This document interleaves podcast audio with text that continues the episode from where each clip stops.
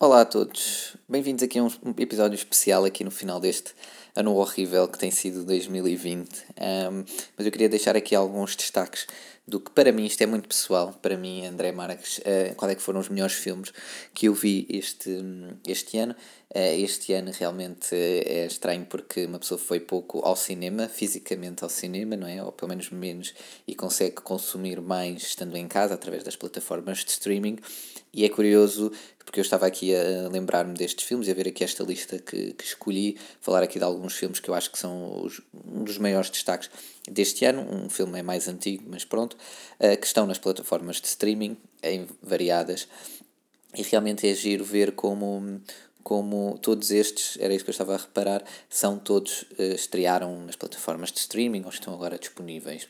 Uh, e é engraçado ver como realmente uh, é uma opção viável e quem sabe será o futuro. Obviamente que, que a magia das salas de cinema eu acho que não se vai perder, nem se deve perder, obviamente. Um, e, mas estes filmes, pronto, foram uh, algum, pronto, acho que a maioria foram feitas produções mesmo até diretamente para o streaming e realmente é uma nova realidade que, que está agora aí. Portanto, vamos então ao que interessa. Uh, filmes que eu vi este ano que eu acho que valem a pena ver e dizerem que, que serviço é questão. Eu queria escolher cinco, mas uh, estou aqui a, a dar um, um, destaque também aqui a um sexto filme. Uh, mas vamos cá então. Vamos aqui a uh, The, The Five Bloods, que está na Netflix, que é um filme que, que eu gostei bastante e acho que tem uma mensagem muito. Um, muito peculiar e muito interessante e a maneira como está uh, abordado o tema. Isto é um filme do Spike Lee. É, é realmente um filme muito bom e acho que marca uh, este ano. É um filme deste ano, salvo erro, exatamente. Uh, também uh, A Casa que Jack Construiu, ou The House That Jack Built. Julgo que é um filme já de 2019, mas queria deixar aqui o destaque porque é um filme que, de terror que eu acho que marca bastante o género. É um filme super interessante no sentido em que uh, fala na, psicopatia uh, de uma forma como eu nunca vi antes retratada num filme. Uh, e vai ao core, isto é um filme do Lars von Trier, e vai àquilo que eu acho que ele já fez isto com, com Ninfomaníaca, por exemplo, com Dogville também em parte, por exemplo. Uh, epá, mas este filme é, é genial para quem gosta do género, é um filme imperdível mesmo. E é um filme que está na Filmin, por exemplo. Uh, julgo eu está na Filmin, não sei se está nas outras plataformas, mas na Filmin sei que está disponível para streaming. Uh, outro filme é O Tudo Acaba Agora, de Kaufman, que está na Netflix. Este filme, para mim, é sem dúvida o filme do ano, pelo menos dos que eu vi, eu não vi bastantes filmes, ou muitos, muitos ainda, e há muitos que eu queria ver, em que entretanto ainda não estrearam, vão estrear só para, para o ano que vem. Uh, mas Tudo Acaba Agora para mim foi sem dúvida o melhor filme que eu vi este ano. Uh, e a, a, casa que Jack construiu também, mas pronto, uh, mas mesmo deste ano, Tudo Acaba Agora foi sem dúvida uma surpresa genial. É um filme tão poético, tão poético, mas tão bonito e tão bem escrito e tão bem editado e conjugado à história. Vale bastante a pena ver. Uh, um outro filme aqui numa vertente muito mais cómica e leve, mas que acho que também marca este ano, não só pela, pela crítica social uh, a um país que eu acho que está em decadência uh, político-social, que é o Borat 2, a sequela de Borat uh, de Sacha Baron Cohen, com Sacha Baron Cohen, um, que, que, tem, que tem umas cenas deliciosas, uh, eu consegui rir do início ao fim, é mesmo um filme genial, não só comicamente genial, mas também com a mensagem que tem por trás. É uma mensagem que vale bastante a pena e é uma crítica social muito bem construída. Muito, muito bem construída. Uh, e o quinto filme, isto sem qualquer tipo de ordem, estou só a dizer os cinco, uh, foi uh, Mank. Uh, também. ah, Borat 2 está na Amazon Prime, julgo eu. Prime Video ou Amazon Prime também nessa plataforma de streaming, também estreou lá diretamente, julgo eu. E este último, uh, Mank, uh, que também é uma estreia da Netflix e que está lá uh, uh, disponível com tem uma interpretação genial de Gary Oldman. É um filme do David Fincher, salvo erro. David, eu acho que agora estou a enganar, mas pronto, peço desculpa.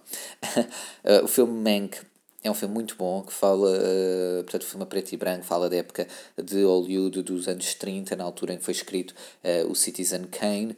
Uh, e é um filme que tem diálogos e está muito, muito bem escrito, genialmente bem escrito e que vale a pena bastante ver e Gary Oldman tem uma interpretação genial e é um filme que marca que mostra uma época, mostra um, um, também uma, uma consciência social da época diferente, não é? De como se via o nazismo naquela altura e na elite de, de Hollywood e, e também sobre a indústria. Também é um, um filme um pouco meta, mas acho que está bastante interessante. Quem não viu, acho que vale bastante, bastante a pena ver. E estes são os cinco, mas queria deixar aqui uma menção honrosa, digamos assim, para um, um filme que acho que é o mais recente destes todos a nível de estreias, que é o Ma Rainey, A Mãe dos Blues, também disponível na Netflix, com Viola Davis e Chadwick Boseman, um filme muito, muito bom, uh, adaptado de uma peça de teatro de August Wilson, salvo erro, e que vale bastante também a pena ver, interpretações uh, brutalíssimas, o texto está muito, muito bem escrito e, e é um filme que, que musicalmente é interessante e que mostra também, apesar de uma história ser muito específica, mostra também uma época. Eu acho que isso é muito, muito interessante e, e depois agora estava aqui a pensar, realmente é engraçado ver como, por exemplo, da Five Bloods com o Chadwick Boseman também e o Ma também com ele, um ator que realmente tem aqui duas provas vivas uh, de que era realmente um ator bastante talentoso. Foi uma pena ele ter morrido, uh, obviamente, como qualquer morte, mas aqui ainda por cima com estas duas últimas uh, estreias filmes com ele, não é? Acho que são estes dois últimos, a mostrar realmente o quão talentoso ele era e quão jovem ele era, e acho que poderia ainda ser, uh, dar ainda mais contributo não é? Uh, para, para as suas, pronto, em filmes, com as suas performances, com as suas interpretações. É realmente uma pena. Este ano foi, uh, pronto, para além de todas as, as mortes não é? de, de Covid, também houve algumas perdas a nível das artes e, e agora o, o cinema, no geral, também acho que vai mudar bastante.